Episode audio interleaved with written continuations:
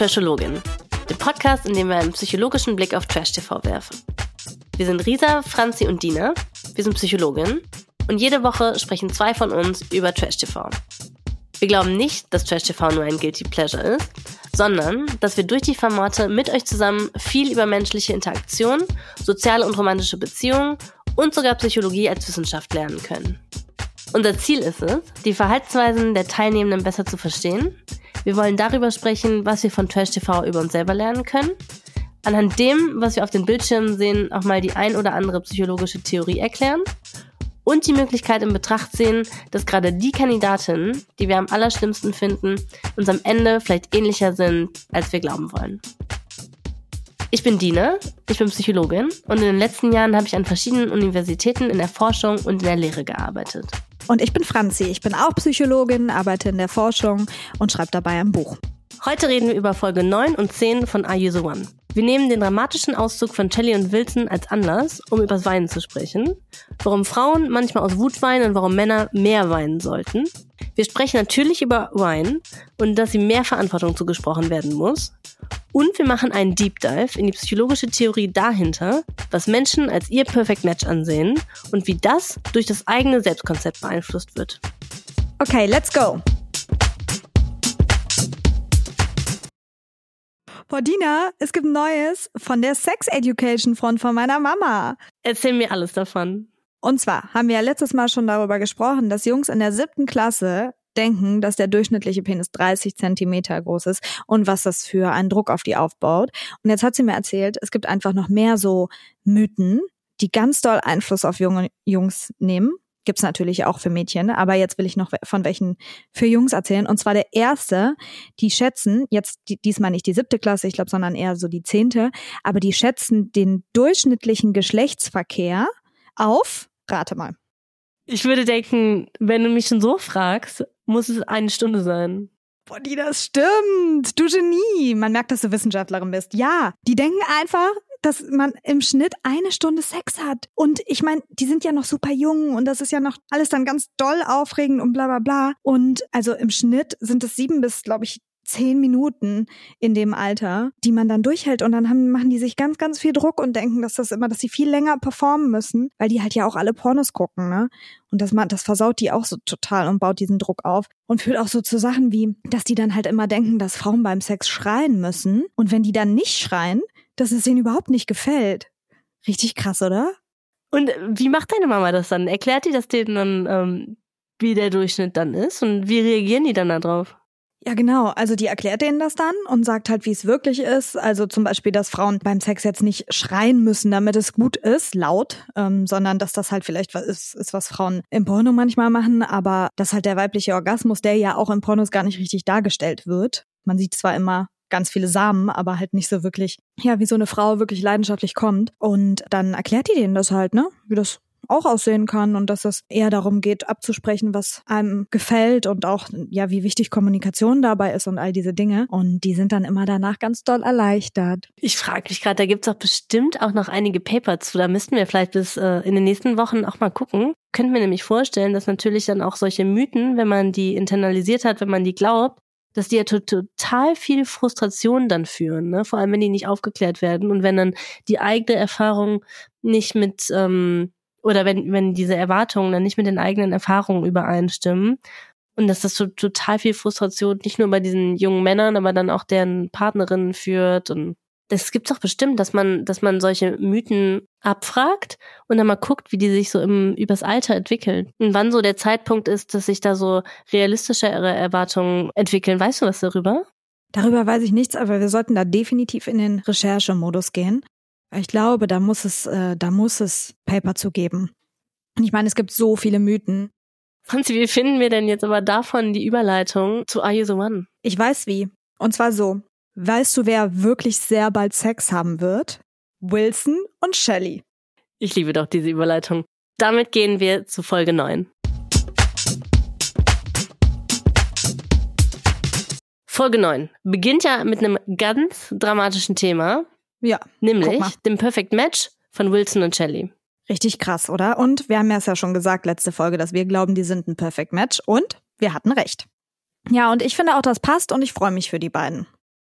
Aber das Perfect Match, das hat ja zu ganz vielen Emotionen geführt. Ein bisschen Freude wahrscheinlich, aber auch sehr, sehr viel Trauer. Ja. Wie fandest du das? Fandest du das nicht ein bisschen albern? Oh, das fand ich ganz und gar nicht albern. Ich muss sagen, mein Herz ist so richtig aufgegangen. Weil ich fand das so schön, dass diese Männer so vor offener Kamera weinen konnten. Also generell fand ich es natürlich schön, dass viele Menschen, also viele da geweint haben, jetzt unabhängig vom Geschlecht.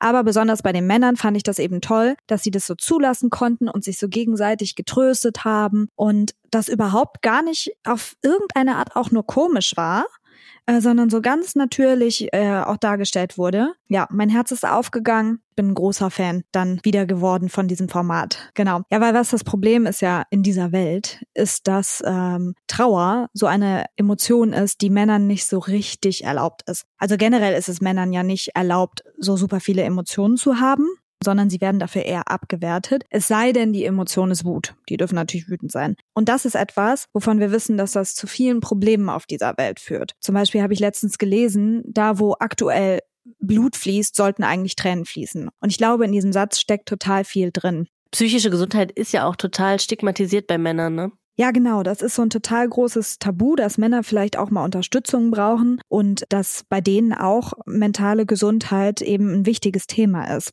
Und das ist so, weil Geschlechterstereotype denen ja vorschreiben, dass sie immer stark zu sein haben und sich eben niemals verletzlich machen dürfen. Und deshalb ist es so stigmatisiert, wenn sich Männer auch mal Hilfe holen und ihre verletzliche Seite zulassen. Das zeigt sich zum Beispiel auch darin, dass sie aufgrund des sozial sogar teilweise erwünschten Risikoverhaltens, was sie so an den Tag legen, im Schnitt einfach in Deutschland, ich habe das nochmal recherchiert, fünf Jahre früher sterben als Frauen. Und dazu gibt's ganz spannende Forschung, dass das wirklich an diesem Risikoverhalten liegt, was die an den Tag legen und was denen ja sogar abverlangt wird. Was meinst du genau mit Risikoverhalten? Kannst du noch ein paar Beispiele geben? Ja, also ein, ein, großes ist zum Beispiel Alkohol. Also dass Männer, wenn sie eigentlich Emotionen haben, die eben mit Alkohol regulieren und dass das auch so total akzeptiert ist sozial, ne? Also so, ich habe dann immer so dieses Bild im Kopf von Männern, die halt in der Kneipe sind und ähm, sich dann so gemeinsam besaufen. Das ist ja alles auch, also den Gruppenaspekt daran finde ich total schön, dass die sich dann zusammensetzen. Aber es geht also es wäre auf jeden Fall natürlich gesünder und auch besser auf lange Sicht, wenn die da eher über ihre Gefühle reden würden oder sich zumindest ein bisschen irgendwie auf eine Art vielleicht ja auch nonverbal verletzlich machen könnten, als das eben alles so im Alkohol zu ergießen. Und sowas anderes, ähm, was da noch mit reinspielt, ist sowas wie Extremsport machen oder aber auch in so gewaltsamere Konflikte mit reingezogen werden. Was ja dann auch wieder so dieses ist, okay, Wut ist die einzige Emotion, die denen so richtig erlaubt ist. Natürlich kommen die dann eben auch schneller in gewaltvollere Konflikte, die ja auch oft tödlich enden. Also Männer bringen ja auch ganz oft andere Männer um. Also viele Tötungsdelikte sind ja auch von Männern an Männern. Ist dieser, dieser Unterschied zwischen der Todesrate von Männern und Frauen in jedem Land gleich? Nee, das ist nämlich total spannend. Da bin ich auch drüber gestoßen bei meiner Recherche. Ähm, das ist nicht so. Das ist nämlich so, dass je gleichgestellter Männer und Frauen in einem Land sind, desto geringer ist dieser Gap. Ist das nicht spannend? Das spricht auch wieder für diese Theorie, dass eben Geschlechterrollen zu Risikoverhalten bei Männern führt und dass das eben dazu führt, dass ähm, sie auch früher sterben ich finde sowas ja auch immer total spannend, weil oft wird ja dann gesagt, auch Männer, die sterben früher, die sind nämlich von Natur aus, ist denen angeboren, dass die sich bekriegen wollen und dass die Risikos eingehen wollen und das ist einfach so ein biologischer Unterschied zwischen Männern und Frauen, der zu diesen fünf Jahren Unterschied führt. Aber wenn man dann sieht, dass das nämlich nicht generell für alle Männer gilt, sondern dass das zusammenhängt mit der Rate, inwieweit Gleichberechtigung in der Gesellschaft wichtig, als wichtig erachtet wird, dann kann man ja schon dann davon ausgehen, okay, das ist anscheinend nicht angeboren, sondern schon was Kulturelles. Ja, genau. Und zum Beispiel in Schweden und Norwegen ist der Gap viel geringer als jetzt zum Beispiel in Russland. Ist ja auch klar, Alkohol zum Beispiel ist sehr stark verankert in der Gesellschaft. Ist es umso stärker, wie stark äh, Emotionen eben durch so nicht so gutes Verhalten reguliert werden. Und noch was total Spannendes, ähm, worauf ich gestoßen bin bei meiner Recherche, ist, dass dieser Gap zwischen Männern und Frauen seit den 80er Jahren immer größer wird. Und rat jetzt mal, woran das liegt. Ich liebe solche Fragen. Mir fallen direkt tausend Sachen ein.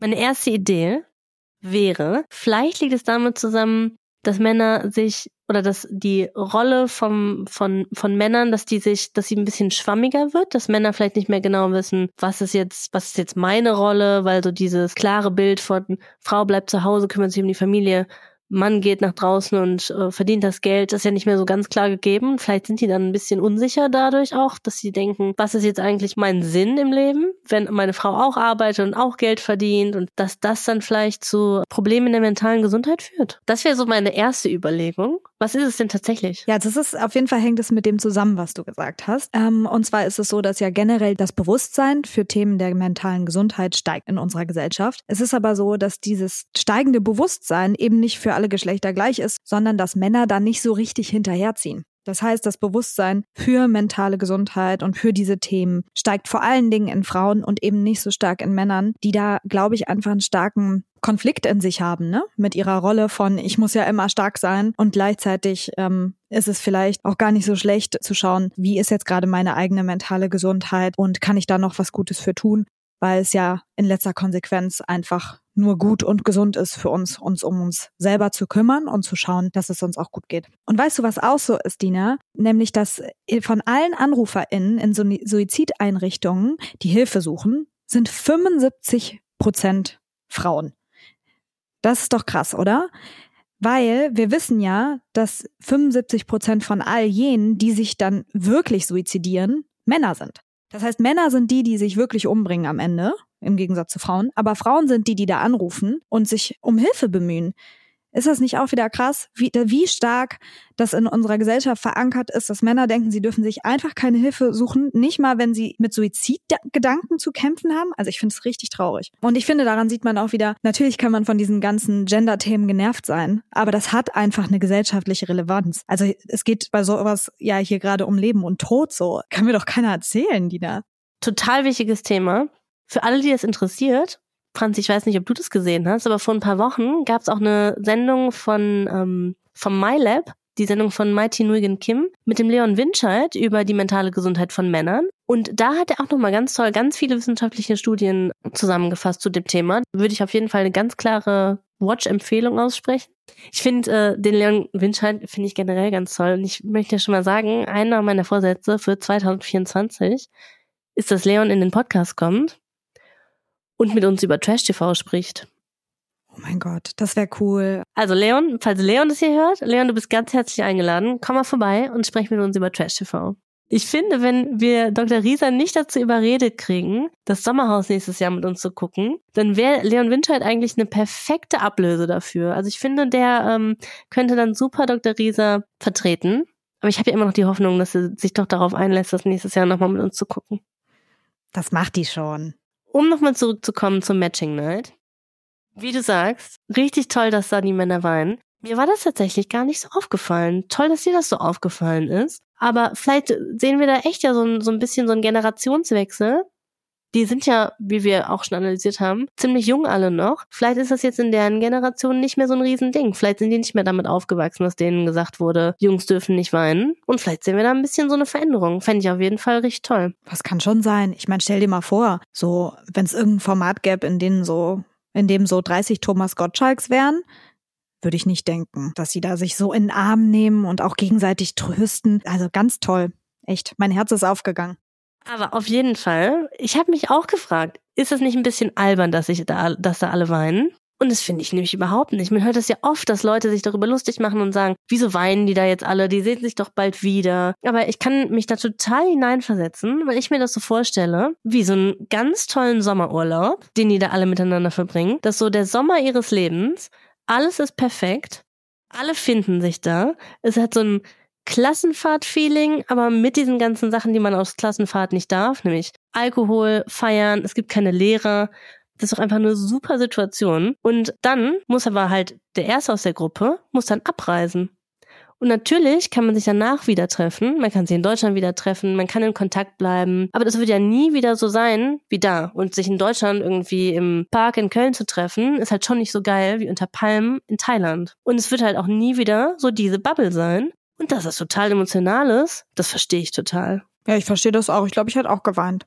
Völlig, ich hätte auch geweint.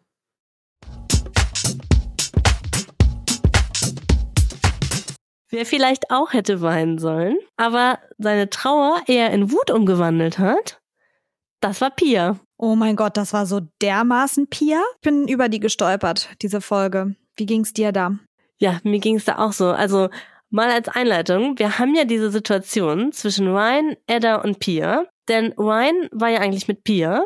Jetzt sieht so aus, als hätte er sich wieder umentschieden und möchte jetzt doch lieber wieder zu Edda und hat, erinnere ich mich richtig, auch neben Edda dann geschlafen. Ja, er hat dann neben Edda geschlafen. Ja. Ich habe zu dieser ganzen Situation so viel zu sagen. Ja, du ich auch. Also, ich finde das alles total verstrickt. Der Ryan entscheidet sich relativ plötzlich dazu, dass jetzt wieder Edda so in seinem Fokus ist, nachdem die ein sehr flirty Gespräch haben und schießt dann halt eigentlich einfach die Pia ab. Aber auch auf nicht so eine sensible Art und Weise, ne? Und zwar, wenn ich mich richtig erinnere, ist er einfach so, ja, ich schlafe jetzt neben der Edda. Und es ist ja überhaupt nicht so, dass er irgendwie anerkennt, was zwischen ihnen und Pia war, sondern er stellt sie vor veränderte Tatsachen und sendet auch keine Ich-Botschaften im Sinne von, hör zu, bei mir hat sich jetzt unerwartet was mit der Edda entwickelt entwickelt, so und so stehe ich zu dir und mir, aber jetzt gerade möchte ich das mit der Edda priorisieren. Tut mir leid, wenn ich deine Gefühle damit verletze oder irgendwas, ne?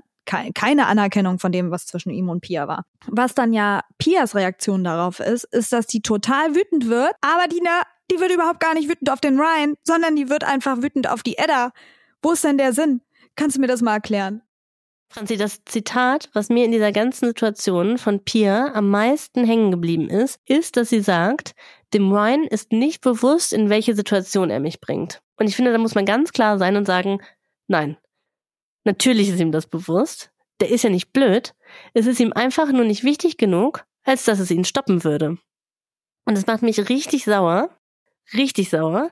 Denn einerseits trauen wir Männern zu, strategisch Milliardenunternehmen zu leiten, ihr gegenüber in politischen und wirtschaftlichen Verhandlungen die die ganze Welt betreffen, einzuschätzen. Wir trauen denen zu, in professionellen Kontext immer ein Gespür und ein Geschick für Zwischenmenschliches zu haben. Und wir trauen denen das mehr zu als Frauen, bei weitem. Wenn es um Sport geht, da reden irgendwelche Dudes die ganze Zeit stundenlang darüber, was der Gegner wohl denkt, wie man sich in den Feind hineinversetzen kann und kommen mit so Sachen wie, du musst wie dein Feind denken und dann gewinnst du die Schlacht. Und dann gleichzeitig entschuldigen wir jedes Fehlverhalten von Männern in Beziehungen damit, dass sie es nicht besser wissen und gehen da auf einmal von aus, dass Männer nicht mal einen Funken von Gespür für Zwischenmenschliches haben und sich nicht mal ansatzweise nur ein bisschen in andere Menschen hineinversetzen können. Und ich frage mich, gehen wir dann jetzt ernsthaft davon aus, dass dem Ryan nicht klar ist, wie scheiße es für Pia ist, wenn er sie im Fernsehen, so mir nichts dir nicht, einfach mit der Ella ersetzt. Das kann doch nicht sein. Und das ist für mich genauso, wie wenn immer gesagt wird, Männer hätten einfach nicht so ein großes Bedürfnis nach Sauberkeit wie Frauen. Die sehen den Staub einfach nicht, das fällt denen nicht so auf, die können das nicht. Denn da frage ich mich immer, wenn das so ist, dann erklär mir doch mal, wieso diese ganze Autopflege und Reinigungsindustrie eine Billiarden-Dollar-Industrie ist. Ich denke, man entschuldigt Männern einfach zu viel. Und so auch die Pia, die sagt ja sogar später noch, man kann dem Ryan einfach nicht böse sein. Ja, das finde ich super krass. Ich finde wirklich, das ist das Minimum an Empathie, was man dem da abverlangt hätte. Dafür, dass er einfach zumindest das Gespräch mit ihr sucht, anstatt einfach zu sagen, die Edda pennt jetzt hier. Ich habe dann dabei dann noch über was nachgedacht, ähm, was ich in meiner Buchrecherche gefunden habe. Und das ist, dass bei Frauen ganz häufig Wut als Emotion so umgelenkt wird. Also was bedeutet das? Äh, das bedeutet, erstmal ist ja Wut im Gegensatz zu für Männer ist es für Frauen eben eine verbotene Emotion. Wir dürfen nicht wütend sein, weil dann sind wir ganz schnell hysterisch und bossy und es gibt ganz viele Begriffe dafür, die zeigen, dass es da einfach auch einen Doppelstandard in der Gesellschaft gibt, der sagt, wütende Frauen mögen wir nicht. Aber es ist ja nicht so, dass dadurch die Wut einfach weggeht. Ganz im Gegenteil, Wut ist ja eine ganz wichtige Grundbasisemotion sogar, die natürlich ist und die wir brauchen. Die hat nämlich eine wichtige Funktion und die Funktion ist die Abgrenzung. Das bedeutet, wir fühlen was, wie ein inneres Feuer, und da sagt uns, oh, der Gegenüber, der übertritt gerade meine Grenzen oder der verhält sich so mir gegenüber, wie ich das eigentlich gar nicht will. Und als Reaktion darauf im Verhalten grenzen wir uns ab und sagen, okay, jetzt an Pias Stelle, Ryan ist Geschichte. Mit dem will ich nichts mehr zu tun haben, weil der schafft es noch nicht mal, mir zu sagen, Pia ähm, ist nicht mehr mit uns, ne? Oder irgendwie noch, äh, irgendwie auch nur das zu erklären. So, aber was ich ja eben gesagt habe, ist dieses, die Wut geht nicht einfach weg, sondern bei Frauen wird sie eben ganz oft umgelenkt in Sachen oder in, äh, zu Wegen, die überhaupt gar nichts mehr mit der Person zu tun haben, die eigentlich im ersten Schritt die Grenzen überschritten hat. Und genau das passiert hier. Die lenkt ihre Wut auf Edda um und sagt auf einmal, die Edda schießt gegen mich. Ey, das gibt, ergibt doch gar keinen Sinn. Die Edda, das ist doch ihr gutes Recht, nett mit dem Ryan zu reden. Das ist das Format. Ihr seid alle dahin gekommen, wohl wissend, dass das passieren wird. Aber jetzt ist die Edda die Böse dafür, dass der Ryan sich für sie interessiert? Das ergibt doch hinten und vorne keinen Sinn, Nina. Zu Pias Verteidigung, ich muss einmal ganz kurz einwerfen. Ich erinnere mich schon daran, dass die Edda in der letzten Folge schon noch gesagt hat, Pia, die geht nach einer Minute in Bum Bum Bum. Das war schon nicht so nett. Das ist überhaupt nicht nett und ich finde, für diese Aussage hingegen darf sie sehr sauer sein auf die Edda, weil das ist auch nicht cool, aber nicht dafür, dass der Ryan sich für die interessiert. Und nochmal zu der umgelenkten Wut zurück, ne? Da ist mir noch eingefallen. Denk mal drüber nach. Wie viele Männer kennst du, die aus Wut weinen? Keinen einzigen. Keinen einzigen. Und das ist ja sowas, was bei Frauen total häufig passiert. Ne? Die weinen dann, wenn die eigentlich sauer sind und dann sagen die, boah, ich weiß gar nicht, warum ich jetzt weine, weil eigentlich will ich schreien. Also ist das nicht krass? So aberzogen wird mhm. uns diese total wichtige natürliche Emotion und dann findet die andere Wege. Und ich meine, dann, dann weint man, obwohl man eigentlich schreien will und sagen will, geh weg. Und die Konsequenz davon ist ja, dass die Abgrenzung fehlt. Also, dass man nicht mehr sagt, geh jetzt weg, Ryan. Und das macht die auch nicht. Die sagt, ja, dem Ryan kann ich einfach nicht böse sein. Aber der Ryan ist dir, der hat sich dir gegenüber falsch verhalten, Schätzchen. Das ergibt doch gar keinen Sinn. Ja, allerdings. Also, ich fand es, ich finde es auch einfach richtig traurig, diese Konfrontation zwischen Pia und Edda. Denn ich finde, die sollten sich verbünden. Das Problem ist ja nicht zwischen denen, das Problem ist der Ryan. Und ja, in der Konfrontation zwischen den beiden finde ich die Pia auch einfach richtig fies. Oh, die ist so gemein. Das ist richtig unangenehm. Und ich kann das ja verstehen. Einerseits, dass sich das total mies anfühlen muss. Vor allem im Fernsehen, wenn man da einfach so stehen gelassen wird. Aber um das nochmal zu sagen, das Problem ist ja nicht die Edda. Der Ryan hat die da stehen gelassen. Ja, und es ist Eddas Recht, mit dem Ryan zu reden und auch sich für den zu interessieren. Ich möchte da einmal Props an Edda geben. Und zwar finde ich das gut, dass sie das Gespräch sucht, obwohl sie weiß, dass Pia da ziemlich anti ist. Ich finde, das ist sehr reif, weil es ist total schwer, wenn man eigentlich schon im Vorhinein weiß, dass man da nicht so auf die offenen Ohren äh, stoßen wird. Und äh, Edda macht das trotzdem, was ich wirklich cool finde. Und ich finde auch gut, dass sie sehr versucht, immer wieder auf Augenhöhe zu sprechen mit der Pia und zu sagen, hör zu, magst du meine Perspektive hören? Aber ich finde auch gut wiederum, dass als sie dann merkt, dass die Pia überhaupt gar nicht ihre Perspektive hören will, sondern sie eigentlich nur abwerten möchte, dass sie dann sagt, gut, jetzt verlasse ich das Spielfeld und jetzt ist, brauchen wir auch nicht mehr reden. Also ich finde wirklich, ähm, ja, sehr gut reagiert Edda an der Stelle. Total. Ja, auch sehr, sehr gut, dass sie da so eine klare Grenze zieht und sagt, so, das Gespräch führen wir so nicht weiter. Denn es war ja offensichtlich, dass das zu nichts führt, denn die Pia wollte ja einfach nur ihre Frustration und ihre Enttäuschung und ihre Wut an jemandem auslassen. Und das war dann halt Edda. Aber ja, Edda ist offensichtlich nicht der Grund, warum sie sauer ist.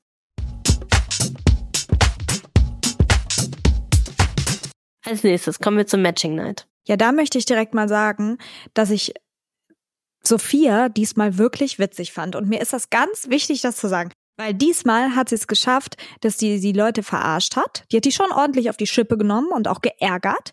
Aber sie ist niemandem zu nahe getreten.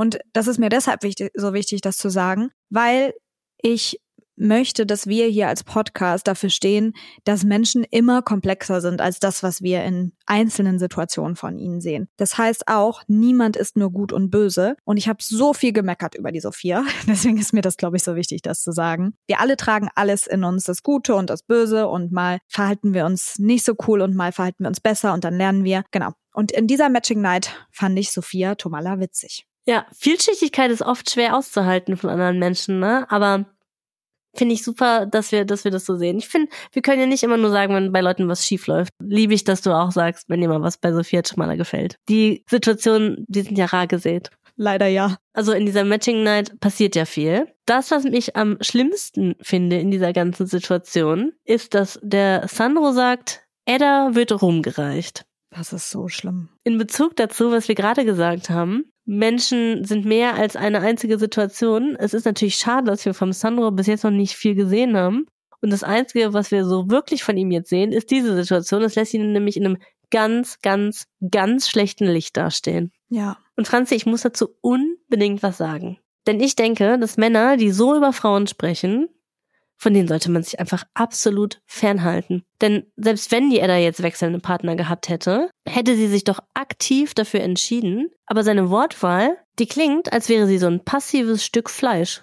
Denn der spricht ihr völlig ihre eigene Agency, also ihre eigene Kraft und Wirkweise ab. Und was ja noch das Allerschlimmste ist, in der nächsten Folge kommt ja dann raus, dass er eigentlich nur sauer war, weil er sie auch gerne hätte kennenlernen wollen und sie ihm aber nicht genug Aufmerksamkeit gegeben hat. Und das erinnert mich total an Männer oder vielleicht sollte man auch eher sagen Jungs, die Frauen bei Instagram Nachrichten schreiben und wenn die Frauen dann freundlich ablehnen, werden die direkt ganz aufgeregt, werden direkt ganz hysterisch und schreiben direkt, dass man, dass diese Frauen eh hässlich sind und die die eh eigentlich gar nicht haben wollten. Und für den Sandro sehe ich jetzt drei Möglichkeiten.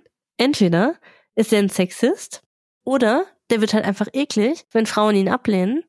Oder drittens, Vielleicht beides. Es geht ja oft Hand in Hand. Und auf jeden Fall sollte der da ganz, ganz dringend drüber nachdenken. Ja, also mich hat das richtig wütend gemacht, dass der gesagt hat, die Edda wird so rumgereicht und deswegen will er die nicht. Ich, wie so eine Sache, ne? So wie so ein Spielzeug, was man einfach so weitergibt. Das ist so objektifizierend. Also vielleicht kann die Edda auch einfach selber entscheiden, mit wem sie gerade abhängen will. Ciao.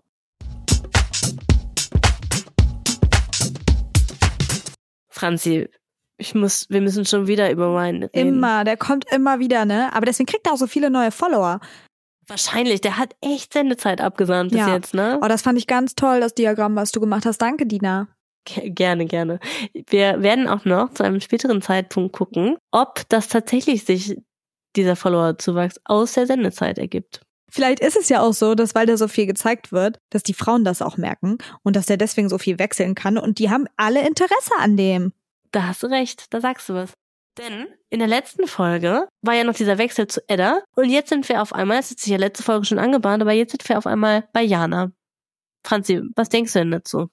Ja, ich denke dazu, dass der Ryan nicht ganz klar weiß, was er sucht und deshalb den Frauen auch nicht so richtig eine Chance gibt, sie wirklich näher und tiefer kennenzulernen, sondern dass das so alles dadurch ein bisschen sprunghaft ist. Und ich finde, auch Sprunghaftigkeit muss man nicht verurteilen, jetzt per se. Aber das zeigt einfach, dass er da nicht so in die Tiefe gerade gehen kann mit den Frauen irgendwie und ähm, sich dann so schnell auch ablenken lässt, ne? Ich muss dir sagen, ich war fast ein bisschen gelangweilt und ich habe mich fast ein bisschen verarscht gefühlt. Mir fällt es sehr schwer zu glauben, dass er das jetzt wirklich so fühlt, weil ich mir da denk, das also das kann er doch so nicht ernst meinen. Das kann er doch nicht ernst meinen. Und ich habe mich gefragt, ob er einfach nur gerne der nächste Yassin werden will. Wer ist das? Alle, die viel Reality TV gucken, die kennen wahrscheinlich schon den Yassin. Der ist nämlich ähm, bekannt geworden durch Temptation Island.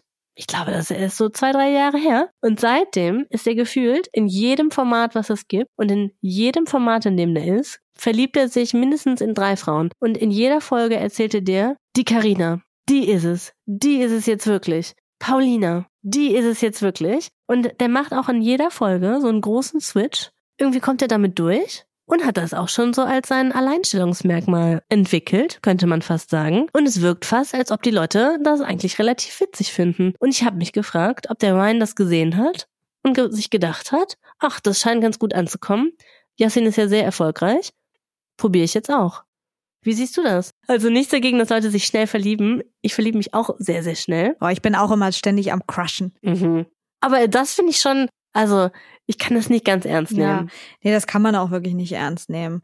Also, und ich, was ich halt noch denke, ist, ey, zum Glück, lieber Ryan, bist du keine Frau, weil sonst wärst du die übelste Schlampe. Über den Wine sagt niemand, dass er rumgereicht wurde. Spannend, ne? Das ist nämlich nur was, was man über Frauen sagt.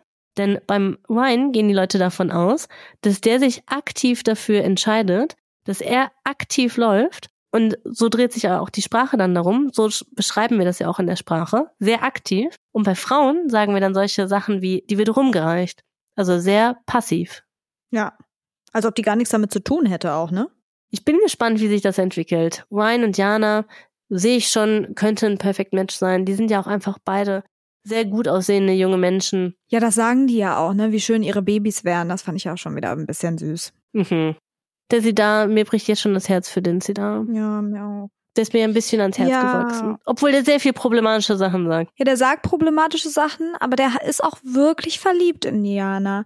Weißt du noch, also, was ich ja ganz süß fand, war, als er gesagt hat, so, sie ist einfach ein tolles Mädchen. Und dann hat er sich korrigiert und sagt, nein, sie ist eine tolle Frau. Das war herzerwärmend.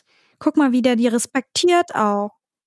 Da möchte ich kurz einwerfen, erwachsene Frauen als Mädchen zu bezeichnen, ist infantilisierend, das ist keine gute Idee. Versuche ich immer allen abzugewöhnen. Und dem Cedar muss man es gar nicht abgewöhnen, dem ist das selber schon klar. Das fand ich ja wirklich schön.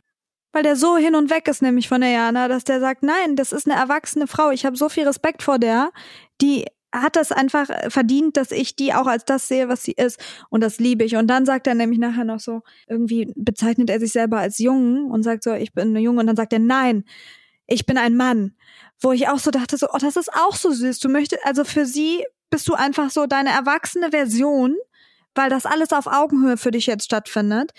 Ich bin hin und weg von dieser Liebe. Aber leider, aber leider sehe ich den Ryan kommen. Ein bisschen von diesem, äh, ein bisschen mehr von diesem Res- Respekt hätte nicht geschadet in der Situation, wo er sie gebodyshamed hat. Oh, scheiße, stimmt. Bei allen Komplimenten an den Cedar dürfen wir das nicht vergessen. Das habe ich dem noch nicht verziehen. Ja, das ist auch nicht so richtig verzeihlich. Aber Menschen sind komplex, ne? Da hast du recht.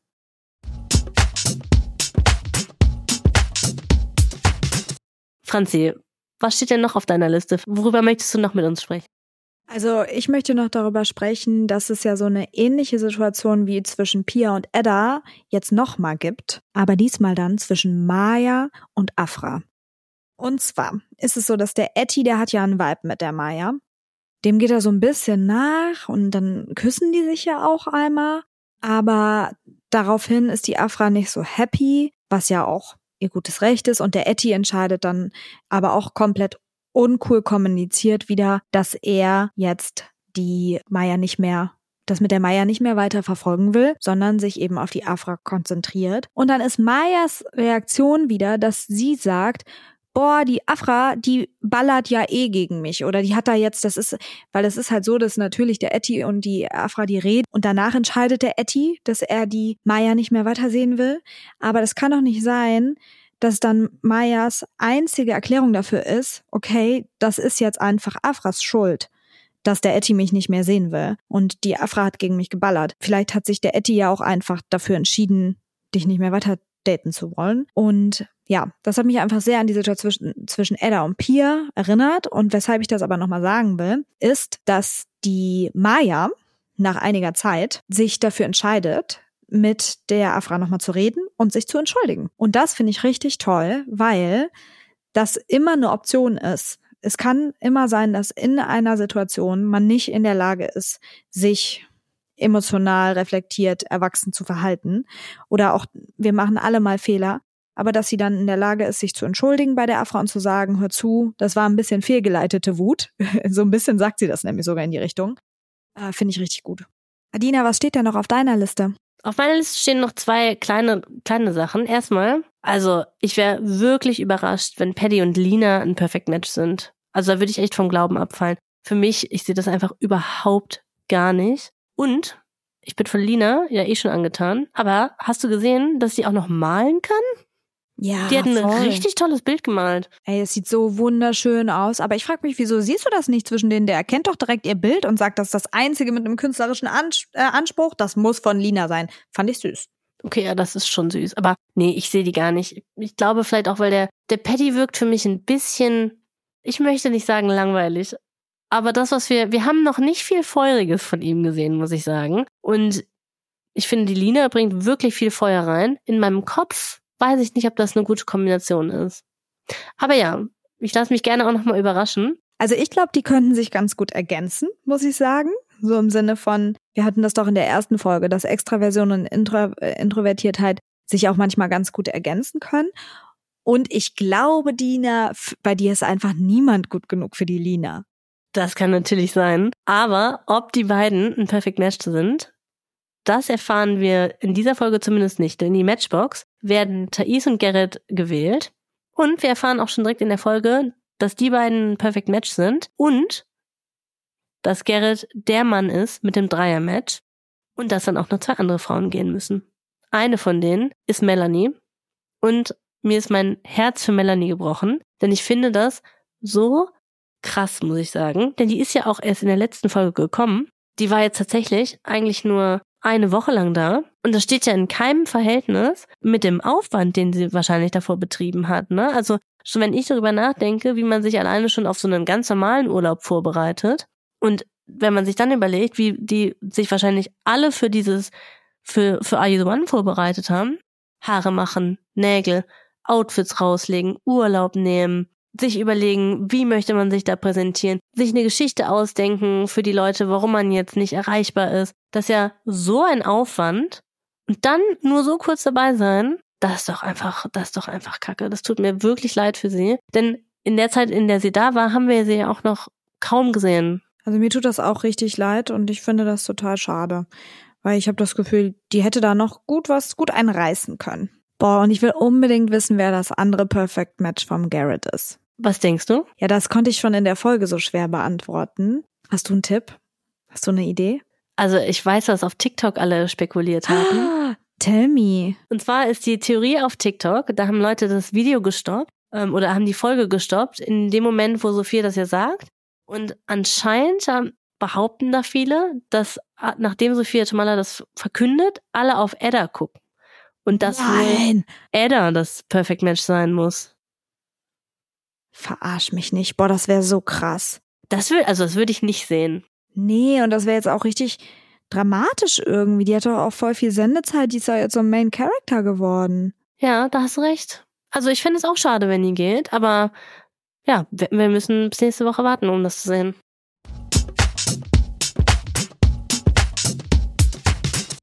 Franzi, was ich mir aber noch gedacht habe, ist, dass es ja jetzt schon Halbzeit ist. Ne? Es waren jetzt schon zehn Folgen und wir sind der Frage, was denn jetzt wirklich ein Perfect Match ist, sind wir noch nicht so viel näher gekommen. Und ja, das Feld der Psychologie, der Liebe, der Partnerselektion, der romantischen Beziehungen, der Initiierung und Aufrechterhaltung von Beziehungen, das ist ja riesig. Und es gibt da natürlich nicht nur eine Wahrheit, aber es gibt so unfassbar viel Spannendes. Und ich habe mir für diese Woche überlegt, dass wir mal ganz von vorne anfangen in der psychologischen Theorie und uns mal kurz angucken, was sind denn eigentlich die Idealvorstellungen von Menschen bezüglich deren romantischen PartnerInnen?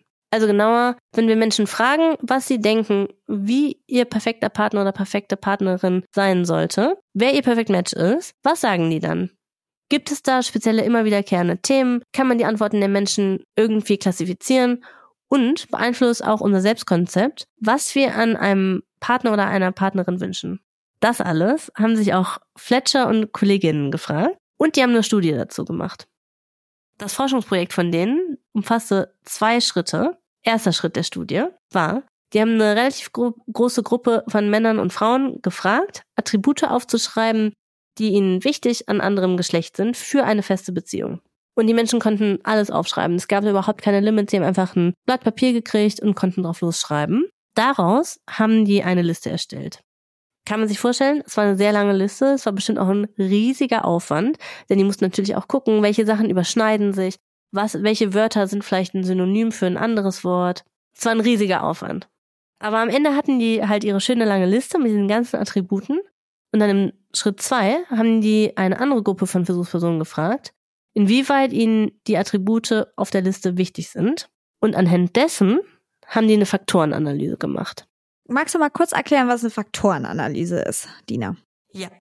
Also eine Faktorenanalyse, das ist so ein statistisches Verfahren. Ich erkläre das jetzt sehr vereinfacht. Das ist ein statistisches Verfahren in der Psychologie, was im Grunde genommen dazu dient, grundlegende Themen zu finden. Und ich glaube, man kann sich das vielleicht so ein bisschen vorstellen, wie zum Beispiel bei diesen Intelligenztests, die es immer gibt, und wo die dir fünf Wörter geben, zum Beispiel Hund, Katze, Maus, Vogel, Kuh, und dann sollst du dir einen Überbegriff überlegen. Zum Beispiel Tiere. Also der Faktor wäre hier jetzt dann Tiere, ne? Ganz genau, der Faktor wäre Tiere. Und bei einer Faktorenanalyse, da fragen wir uns im Grunde auch, ob wir von einer großen Gruppe von Begriffen oder Begrifflichkeiten, ob wir die in verschiedene Themen anordnen können. Und in dem Paper haben die halt auch so eine Faktorenanalyse gemacht und haben innerhalb dieser ganzen Begriffe, die die gesammelt hatten, die beschrieben haben, was den Person an einer Partner oder Partnerin wichtig ist, dann drei Hauptthemen gefunden. Erstens Wärme und Vertrauenswürdigkeit. Das beinhaltet halt solche Sachen wie, ist die andere Person verständnisvoll, unterstützend und eine gute Zuhörerin. Dann Nummer zwei, Vitalität und Attraktivität. Das beinhaltet solche Sachen wie abenteuerlustig sein, einen guten Körper hat, haben, attraktiv sein, sexy sein. Und dann Nummer drei haben die genannt Status und Ressourcen. Das beinhaltet sowas wie einen guten Job haben, finanziell unabhängig sein, ein gutes Haus oder ein Apartment haben, guter Kleidungsstil und ein guter Job. Anhand dieser Ergebnisse können wir jetzt schließen, dass wenn wir uns fragen, was wollen wir von einem Partner, einer Partnerin, dann sind es wohl bei jeder Person diese drei Hauptthemen, aber bei jedem Individuum dann in unterschiedlicher Ausprägung. Aber gleichzeitig haben wir ja alle unterschiedliche Präferenzen, ne? Und da fragt man sich, woher kommt das? Und es gibt einige Forscherinnen, die sagen, dass das auch damit zu tun hat, was man für ein Selbstkonzept hat. Zum Beispiel findet man halt, dass Menschen, die auf der ersten Dimension, warm und vertrauensvoll, die sich da hoch einschätzen, dass sie es auch wichtig finden in anderen Menschen. Und genau das gleiche bei den zwei anderen Komponenten. Wenn man sich selber als vital und attraktiv einschätzt, will man das auch mehr in Partnerinnen und das gleiche bei Status. Wenn man selber denkt, ich habe einen hohen Status, findet man anscheinend es auch wichtiger bei einer anderen Person. Das finde ich sehr einleuchtend. Was ich mich dann direkt gefragt habe, das heißt ja dann gleichzeitig auch, dass die Komponente, die man selber nicht so wichtig findet, dass das vielleicht auch die Komponente ist, wo man selber das Gefühl hat, dass man da nicht so stark ist. Mhm. Ja, voll. Und das spricht ja auch schon wieder für dieses ähm, Gleich und Gleich gesellt sich eher, ne? Mhm. Total um das Ganze jetzt mal auf Ayuso One anzuwenden. Ich habe mir gedacht, wenn die Psychologinnen, die da jetzt zuständig für waren, die Perfect Matches zu machen, dieselben Studie, also auch diese Studie gelesen haben, die wir gerade besprochen haben, dann hätten die das so anwenden können, dass die erst die Teilnehmerinnen gefragt hätten, inwieweit ihnen Attribute in diesen drei Themenbereichen wichtig sind und inwieweit sie selber die Kriterien in diesen drei Gruppen erfüllen. Und dann anhand davon hätten die matchen können, wie die Leute am besten zusammenpassen. Das hätten die besser mal gemacht. Vielleicht haben die das ja so gemacht, ne? Ich hoffe immer noch, dass wir das irgendwie rausfinden können. Franzi, aber wir haben ja schon gelernt, dass das, was unser Idealpartner ist, nicht zwingend das ist, was uns auch langfristig glücklich macht. Deswegen habe ich noch ein paar weitere Studien, in denen es darum geht. Und die erzähle ich dir nächste Woche. Uh, angeteasert. Nicht nur Ajesoman kann extreme Cliffhanger. Ja, das war richtig extrem mit jetzt, wir wissen nicht, wer das dritte Match da vom Garrett ist, ne? Ah, das war richtig extrem. Ja. Ich, das, ich fand das so gemein. Aber Franzi, mit diesem extremen Cliffhanger beenden wir die Folge für heute auch. Ist dir aufgefallen, dass es ja auch noch die allerletzte Folge in diesem Jahr? Das ist schon krass, oder? Mhm. Das Jahr 2023 neigt sich jetzt einfach einem Ende zu und ich bin froh, dass wir noch gegen Ende des Jahres diesen Podcast hier gestartet haben. Das ist jetzt nämlich, ja, das ist das äh, perfekte Sprungbrett fürs nächste Jahr. Allerdings. Wir hoffen, dass ihr alle ganz, ganz gut ins neue Jahr kommt. Wir freuen uns riesig, dass ihr dieses Jahr zu uns gefunden habt. Und wir freuen uns natürlich noch mehr, wenn ihr auch im nächsten Jahr dabei seid. Wir haben nämlich ganz große Pläne. Riesige Pläne. Außerdem würden wir uns auch noch darüber freuen, wenn ihr uns fünf Sterne bei Spotify und Apple Podcasts gebt, einen Daumen nach oben bei Podimo und unbedingt überall auf Abonnieren klickt. Folgt uns auch auf Instagram und TikTok, um keine Datenanalyse und psychologische Hintergrundinformationen zu verpassen. Ihr findet uns überall unter Trashologinnen. Dina, ich danke dir und ich hoffe, dass du gut ins neue Jahr startest. Das hoffe ich auch. Bis zum nächsten Jahr. Bis nächstes Jahr. Tschüss. Tschüss. Das war Trashologin. Alle Aussagen in diesem Podcast sind nur unsere persönlichen Meinungen, die auf kurzen Fernsehausschnitten basieren. Wir stellen hier viele Vermutungen an, aber nichts davon sind unbestreitbare Fakten. Es könnte auch alles ganz anders sein. In der Psychotherapie kann man keine Ferndiagnosen stellen. Deswegen ist auch nichts, was wir hier sagen, einer Diagnose gleichzusetzen. Wir geben in unserem Podcast manchmal Tipps und Ideen, was ihr ausprobieren könnt, aber der Podcast ist keine psychologische Beratung und wenn ihr das Gefühl habt, ihr braucht psychologische Unterstützung oder Psychotherapie, dann ruft bei der Terminservicestelle 116 117 an.